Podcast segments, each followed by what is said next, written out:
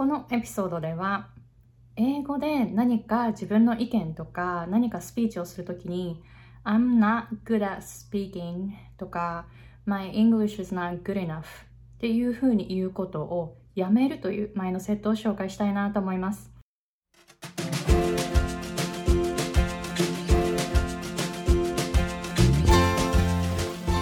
皆さんこんにちは私はハワイ在住で英語発音コーチとビジネスコーチをしているアイコ・ヘミングウェイですこのチャンネルは皆さんが英語環境で働いていく中でどういうふうにその英語の、えー、伝わらないとかそういうもどかしい思いから解放されるためのえー、そういうですね、えー、発音のポイントとかマインドセットなどをシェアしています。で、えっと、本題に入る前に今まで英語の発音を散々練習してきたけれどもどうしても日本語っぽい発音になっているという方のために3つのポイントをまとめた動画を用意していますのでぜひ概要欄の方をチェックしてみてくださいね。OK では今日のトピックに入りたいなと思います。今日のトピックは I'm not good at っていうフレーズとか good, not good enough. My English is not good enough っていうですね、そういうフレーズを言わないようにするマインドセットを紹介したいなと思います。であの私も以前あのアメリカに住んでいて結構長く住んでいるんですけれども以前言っていたんですよね何か一言言う前に「um, My English is not good enough」とか「Sorry my、um, uh, Sorry my English is not good enough」とか謝ったりとかあの私の英語はそんなにうまくないですとかなんかそういう言い訳みたいなことを以前は言っていたんですね。でも、これって、あの、日本語的に考えると、やっぱり日本語のその環境で考えると、やっぱり自分のことを下げるじゃないですか。自分のことを結構こう否定しながら自分の意見を言ったりとか、そういうことをしたりしますよね。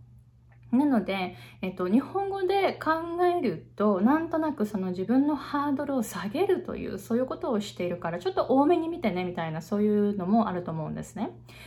だけど、英語にすると、これってすごく違う捉え方をされるんです。英語、特にあのこのチャンネルはアメリカ英語に特化していますので、アメリカの文化で考えると、やっぱり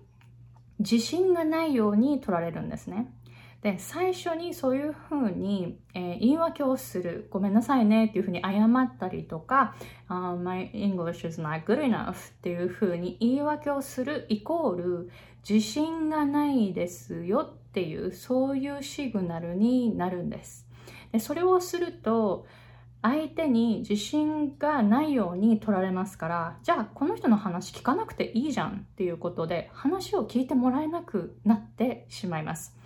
日本語的に考えると、いや、そんなことないから頑張ってって思うじゃないですか。でも、英語にすると、え、そんな自信がないんだったら聞く必要ないよねみたいな、そういうふうに取られるわ取られてしまうわけですね。で、ここで考えてほしいのは文化の違いです。日本の文化とアメリカの文化。まずはいろんなことが逆ですよね。なので、これも逆になります。日本は日本語の文化っていうのはあの相手のことを聞こうとするのがデフォルトなんですね。聞いて理解してあげようっていう思いで聞き手は聞いていることが多いです。それが文化のデフォルトです。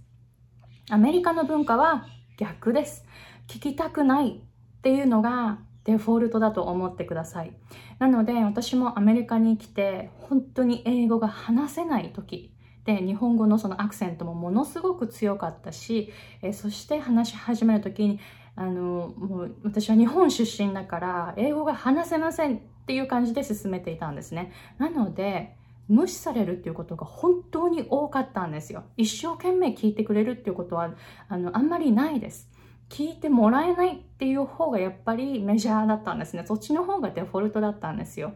日本のその文化で考えてみると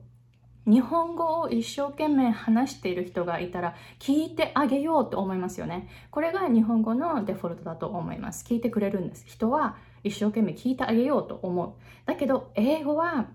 聞いてくれないがデフォルトになります。なので、えっと、聞いてくれるだろうっていうふうにもっともっと一生懸命聞いてくれるだろうと思って My English is not good enough とか、えー、I'm not good at speaking っていうふうに最初に言い訳とか謝ったりするのであれば実は、えー、効果がですねあの自分が期待している効果が出ないわけです、えー、つまりもっと聞いてくれなくなってしまうというあこの人の話聞かなくていいじゃんっていうことになってしまうんですね。ですので、えー、言い訳しないようにしてみましょう。あのやっぱり、I'm, I'm not good at speaking in front of people とか I'm not, speak, I'm not good at speaking English って本当言い訳ですよね。なのでやっぱり言い訳自体英語ではどんどん減らしていくっていうのがいいです。えーそして自分が自信がないように見えるようなことを言わない。もう言わなくていいんですよ。I'm not good at English とか、言わなくていい 言わなくていいと思いませんか、えー、なので、えー、そういうふうにですね、言う必要はありません。えー、それで言わなくなったらマインドがどんどんどんどん変わっていくと思います。で特にあの私は今トーストマスターズという public speaking を練習するクラブに入って4年目なんですけれども入った当時っていうのは本当にあの本当にでも英語は普通に今まで喋ってたんですよ4年前の時点でアメリカに来てから16年目だったのでその聞き取ったり話すっていうその英語のスキルはしっかりとあったんですけどでもマインドセットがやっぱりあの何て言うんですかね。日本語アクセントの英語が日本語アクセントのある英語を話すのがこう申し訳ないというかその私の話を聞いてもらうのがなんか申し訳ないみたいなそういうマインドを持っていたんですね。なのでトーストマスターズに入った当時っていうのは本当になんか毎回謝っていました。でそれであの何回もフィードバックが来て謝る必要ないですトーストマスターズでもあの謝る必要はない。そういうふうに言い訳を言う必要も全然ないですっていうふうに毎回言われるんですね。それでだんだん4年間かけて慣れてきたんですけど。なので、えっと、トーストマスターズに最初入るとあの英語のネイティブスピーカーばかりの中で今はあのクラブであのスピーチとかしてるんですけど新しく入ってくるメンバー英語のネイティブスピーカーですよ新しく入ってくるメンバーってあのスピーチの中で謝ったりするんですよ Sorry, I didn't really practice my speech とか謝ったりするんですよね、たまに。なので、えー、それでも、あの、やっぱりネイティブスピーカー同士、謝らなくていいですよっていうフィードバックが来るんですね。なので、やっぱり謝らなくていいです。準備があんまりできませんでしたとか言い訳ですよね。えー、だからちょっと多めに見てね、みたいな、そういう感じの期待を、えー入れながら言うと思うんですけど実は逆効果であ自信がないんだとかあ言い訳する人なんだとかそういうふうに取られてしまう可能性があるんですね。でそれってじゃあ準備してこなかったまああの準備してこなかった自分が悪い、えー、でもこのままあの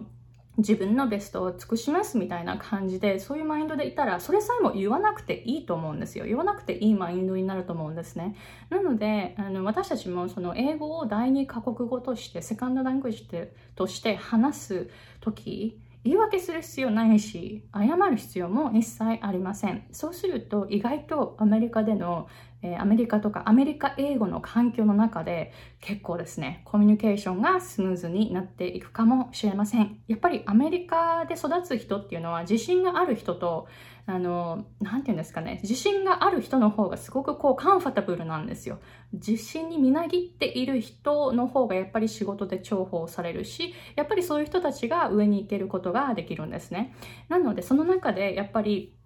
あの、なんていうんですかね、自分をこう下げて下げて下げて否定して、あの、こう、なんていうんですかね、下げるマインドでいると、その中でやっていくのかなり難しいと思うんです。日本の文化とアメリカの文化、逆のことが多いですから、それをいつも頭に入れながら、えー、アメリカ英語の生活の環境の中で、えー、ぜひですね、えー、自信にみなぎったそういうですね、えー、話し方、そしてそういう人になるようにしてみてください。どうですか？このエピソード。もし役に立ったと思ったら感想をおよをお寄せくださいね。えー、そして冒頭で紹介しました今まで英語発音を散々練習してきたのにどうしてもちょっと日本語っぽい、えー、発音になっているな発声になっているなという方のために3つのポイントをまとめた動画を用意してあります。そちらの方、概要欄からチェックできますので、ぜひこれを見て、もうものすごいあの振動とか空気とか、えそういうエネルギーにフォーカスした内容を教えていますので、ぜひ参考にしてみてくださいね。Okay, so thank you very much for watching and I'll see you guys later. Bye!